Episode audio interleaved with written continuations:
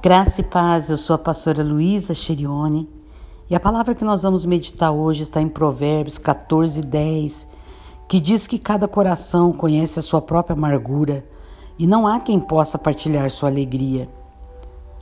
Ele fala da amargura nos nossos corações, a amargura que significa brigar a falta de perdão.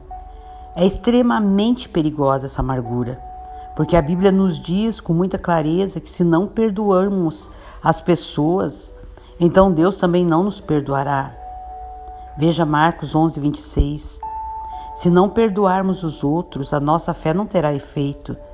E tudo que vem de Deus por fé. Se a fé não funciona, nós não podemos receber de Deus e estaremos com sérios problemas. Quando eu prego sobre esse assunto do perdão, eu geralmente peço às pessoas para se levantarem caso elas tenham sido ofendidas e precisem perdoar alguém.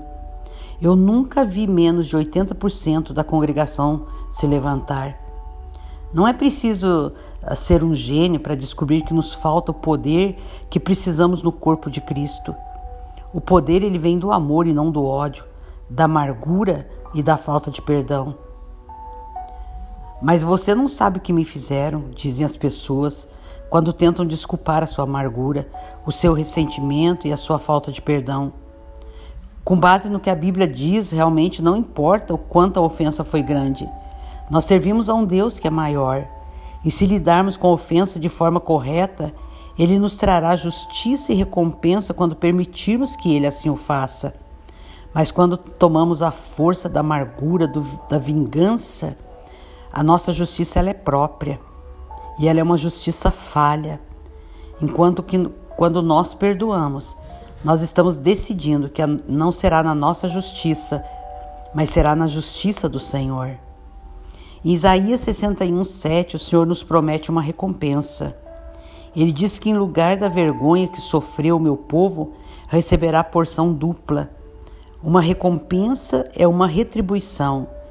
É uma forma de compensação pelos sofrimentos do passado.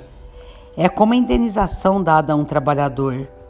Certa vez o Senhor me disse, Luísa, você trabalha para mim e nesse período em que me serve, caso você se fira no trabalho, eu a compensarei por isso.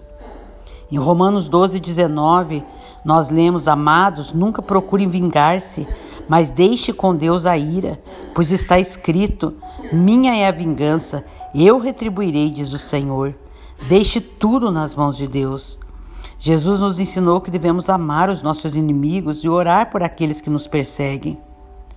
Isso é difícil, mas há algo ainda mais difícil: ser cheio de ódios, amargura e ressentimento. E eu sei do que, que eu estou falando. Com muita frequência as pessoas nem sabem que nos magoaram. Não desperdice o seu tempo odiando alguém que provavelmente está aproveitando a vida enquanto você fica todo amargurado, todo entristecido. Em vez disso, escolha por permitir que Deus trabalhe o perdão dentro de você, para que você possa ser liberto da sua amargura e liberado para viver a vida que Deus tem para você com a melhor qualidade. Deus abençoe você com essa palavra. Amém. Amém.